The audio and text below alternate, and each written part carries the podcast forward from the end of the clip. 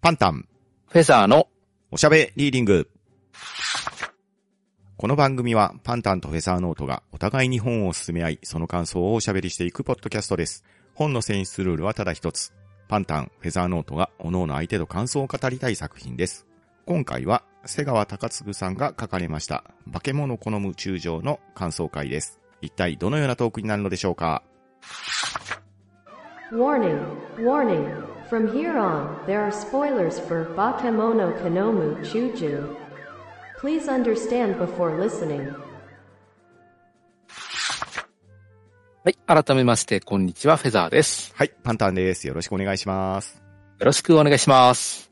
えー今回は、化け物好む中将の感想なんですけれど、はい。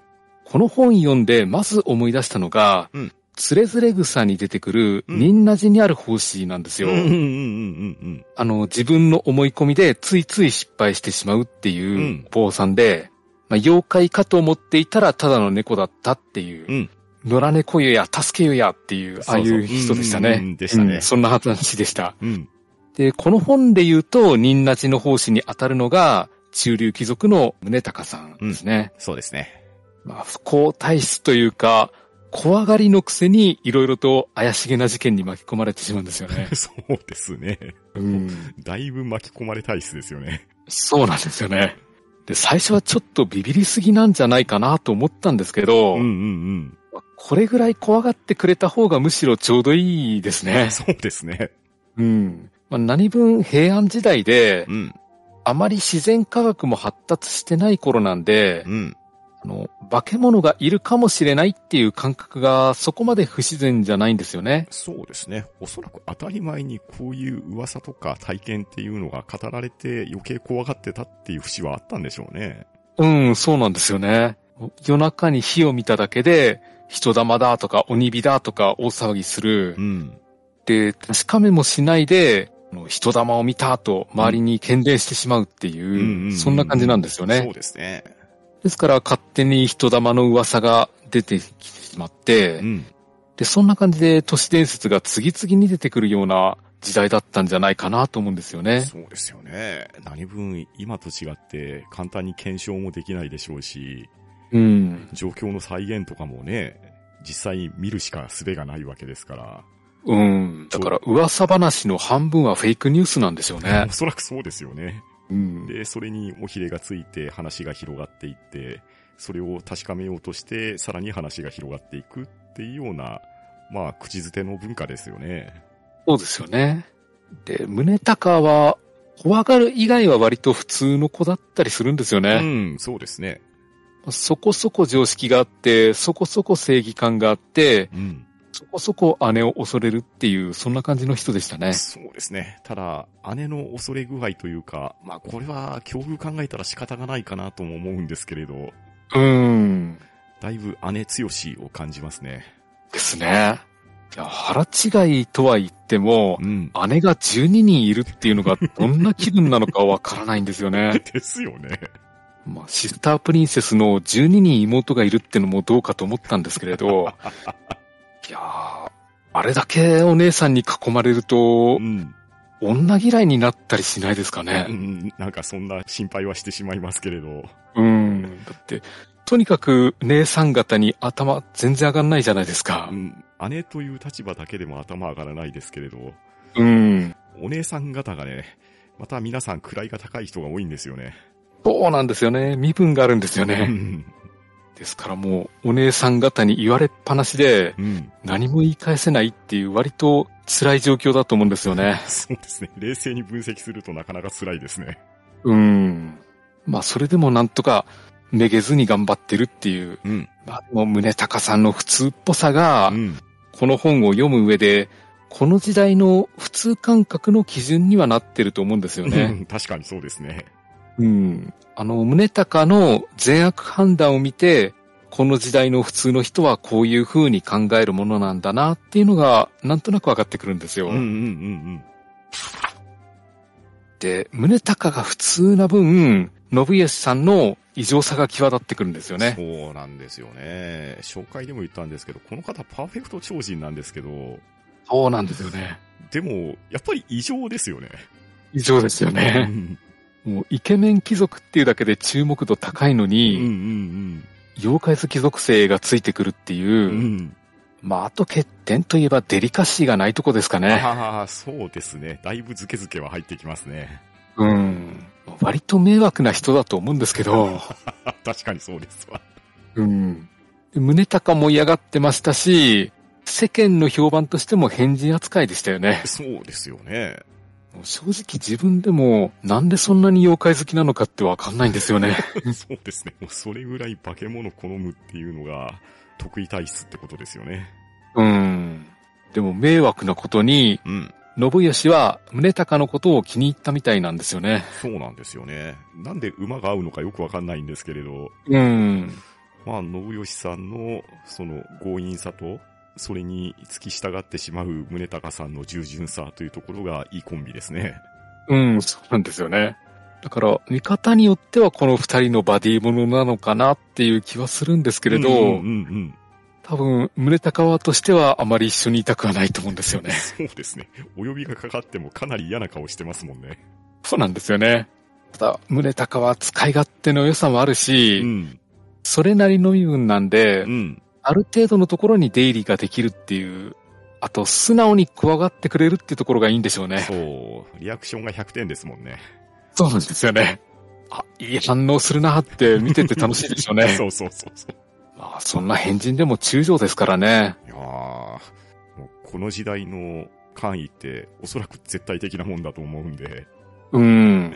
ああ、信義さんぐらいの人となりであれば、やりたい放題ですね。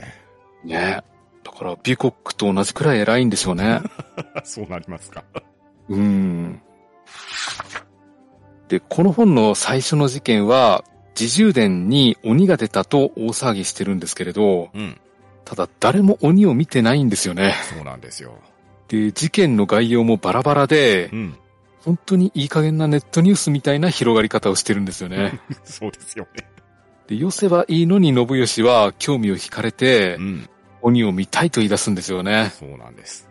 これはね、あの、ゲゲゲの鬼太郎6期だと絶対ひどい目に遭うパターンなんですよ ね。あそうですね。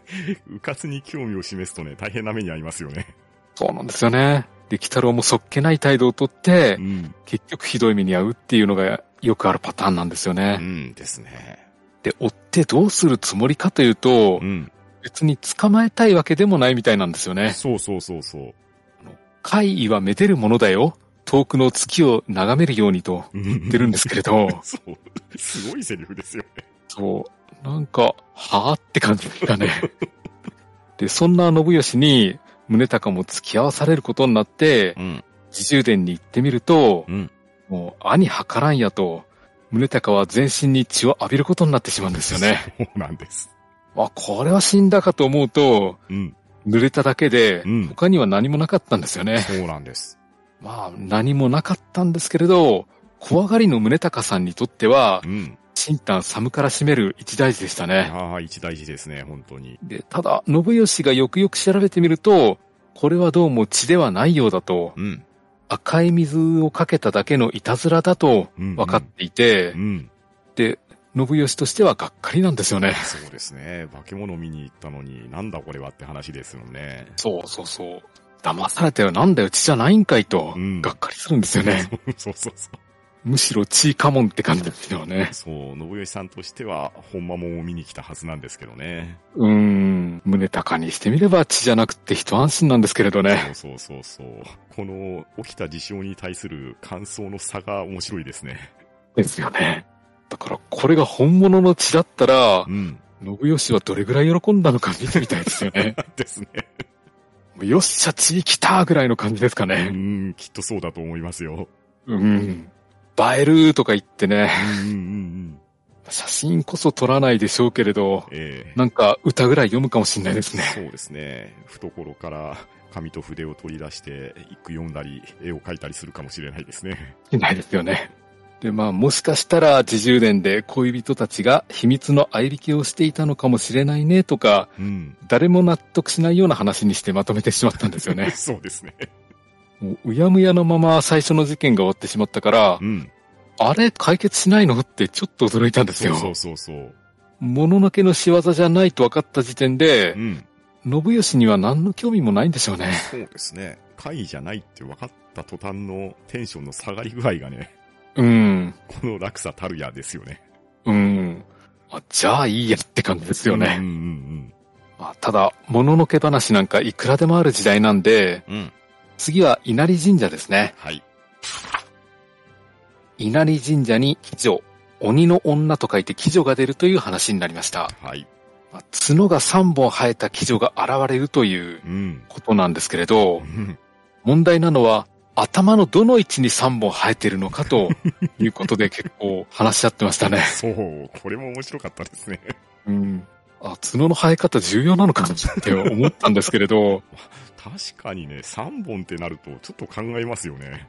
うん、いや、多分ゴモラとかネロンガの角の感じじゃないかと思うんです けれど、うん。まあでも角の生え方なんてどうでもいいじゃないかなとは思いましたね。まあ、まあでも、鬼と聞くと、一本角か二本角かっていうのが思い浮かべやすいじゃないですか。うん。きっと、頭頂部に一本生えているか、バファローマンみたいに二本生えているかみたいなのを思い浮かべるんだと思うんですけど、うん。じゃあそれが合体して三本になるのが正しいのかどうかって言われると、あれって考えなきゃいけないんですね。そうなんですよね。生えすぎなんですようね。ん。もしかしたら、モヒカンみたいに縦に並んでる可能性だってありますもんね。あー、なんかそれはそれであり だなで、結局この話にも宗隆は付き合わされることになってしまって、うん。まあ怖い思いをした挙句、捉えてみればなんとやらっていう感じでしたね。そう、そうなんですよね。いやー、これはもう、ろくなね、ナイスパンチっていう感じで終わったんですけれど、うんそうでしたね。まあそこは殴るよねって思いました ね。で、そんな感じで、信義と付き合ってるうちに、うん。今度は信義の妹さんが出てきましたね。はい、出てきました。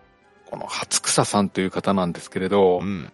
初草はなかなか変わった能力を持っていうて、ん。文字が人とはちょっと違った見え方をしているみたいでしたうね。ん、そうですね。まあ異能力っぽく見えるんですけれど、ギリギリのところでリアル側に落とし込んでくれるっていうのがこの本なんですよね。そうですね。この現象っていうのは、いろんな作品で取り上げられたりしてますよね。うん、たまにあるみたいですねう。ん。まあ、かなり限定的な能力なんですけど、うん。この本ではかなり便利なんですよそうね。ですね。変人の兄とは違ってなかなかよくできた子で、うん確かによくできた妹さんですわ。うん、本当に宗隆さんを時々助けてくれるんですようね。ん。ですね。で、あと、傑物だなと思ったのが銃の姉ですねう。ん。ですね。もうお姉さん方ちゃんとした名前ってないんですかね。番号で呼ばれてますもんね。うん。宗隆さんの10番目のお姉さんなんですけれど、うん。なんなら銃の姉を主人公にしても面白くなりそうな気もするんですよね。うん。絶対なると思いますよ。うん、行動力ありますし、うんうんそこ知れないようなところありましたうん。ありね。ましたね。身分を捨てて出奔してしまったんで、うん。宗隆はもう詳しいことは知らないみたいなんですようね。ん。ですね。。だから今後いろいろと活躍してくれるんじゃないかなというか、作者にとって使いやすい人だなって思ったんですよね そうですよね。お姉さん方だけでね、エピソードいくらでもできそうですもんね。できそうですよね。で、伊勢物語の引用がたびたび出てくるんですけれど、うん。伊勢物語をちょっとあまり覚えてないんですよね。ああ、僕もあまりよく覚えてないです。うん、授業でやったはずなんですけれど、うん。有原のなりひら何こいつって思ったぐらいですかね。そうですよね。まあ、逆に言うと、有馬の成平の人となりを、いい塩梅の角度で教えてくれる物語でもありますね。うん、まあそうですね。まあ当時にしてみれば人気コンテンツなんでしょううね。ん、ってことですよね。うん。で、一巻を読み越えてみると、うんこの本のバランスの取り方っていうのがよくわかってくるんですよね。そうなんですよ。あの、妖怪みたいなものがいるのかどうかっていうのが、うん。あと、怪事件の原因は何なのかっていうのを、うん。こういう方向で落ち着けるのかっていうのが分かってくるんですよね。そうそうそうそうそうそまあ、このあたりは人それぞれの好みなんで、う。うん。思いっきり妖怪話に振ってしまった方が好きっていう人もいますでしょううし、ん。妖怪なんかいないんで、リアルな原因を突き止めてしまう方が好きっていう人もいると思うんですよね。ああ、そうですね。極端な話をすると、そのどちらかに振り分けられますよね。うん。あの、昔テレビドラマでやってたトリックなんかは、うんうんうん後者の方ですよそねうですね。いろいろと怪事件があっても本当は人の仕業だよってていうのが分かって、うんうん。だからミステリー好きの人も多分後者じゃないかなと思うんですようんうね。ん、おそらくそうですよね。うん。まあ、どこで納得するかっていうのは人それぞれなんですけれど、ああ、落としどころはそれぞれですけれど、超常現象で片付けるか、何らか原因と結果があるっていうところで、知的探求心を満たしたい人って大別されそうですね。うん、そうですね。でそして2巻の内容も軽く触れておくんですけれど、はい。 2巻も相変わらず宗隆さん踏んだり蹴ったりで、相変わらずいろいろと巻き込まれてしまうんですよね。 そうですね。さらに拍車がかかってる感じしますよね。。うん。で、最大のものが、あの、赤ん坊を拾ってしまうっていうことなんですよね。もう一体誰の隠し子なのかと大騒ぎするくだりが、うん。いろんな勘違いが膨らんでいって面白い話になってるんですよでね。すよね。平安時代の宮廷の話なんで、うん天が雅な話かと思っていたら、うん。割とポップな語り口で、うんうんそれぞれキャラも立っていて面白い話だったんですよねうん。。うん。そうなんですよね。だから、うん、平安時代のライトミステリーっていう感じですかうね。ん。まさにそうだと思います。うん。まあ、軽くさらっと読めるんで、うん。まあ、読んでいただければって感じですね。そうですね。紹介会でも言ったように、僕の友達の中学生の娘さんが好きで読まれていたのを教えてくださったっていう経緯がありますので、うん。まあ平安時代に興味がある人は当然ですけれど、中学生ぐらいのお子さんがおられる方でも読めると思いますので、またそういった方の感想っていうところも聞いてみると、また違った感想になって面白いかもしれないですね。うん。とにかくこの、宗隆と信義の関係性ですね。うん二、人の会話劇というか、うん。うんそのあたりが読みどころですかね。そうですね。どちらもいいキャラクターはしてますよ。うん。でさらにそれを取り巻く宗隆のお姉さん方っていうところも際立ってますね。そうですね。はい。といったところで、今回は、化け物好む中将の感想をお送りしました。はい、ありがとうございました。はい、ありがとうございました。えーそうしますと、次回は、ヤタガラシリーズの感想をお送りします。はい、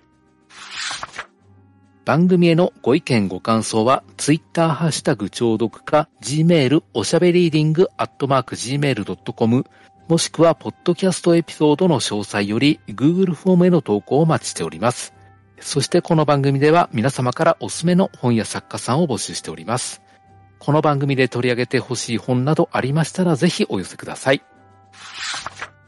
それでは今回はこの辺りでしおりを挟もうと思います。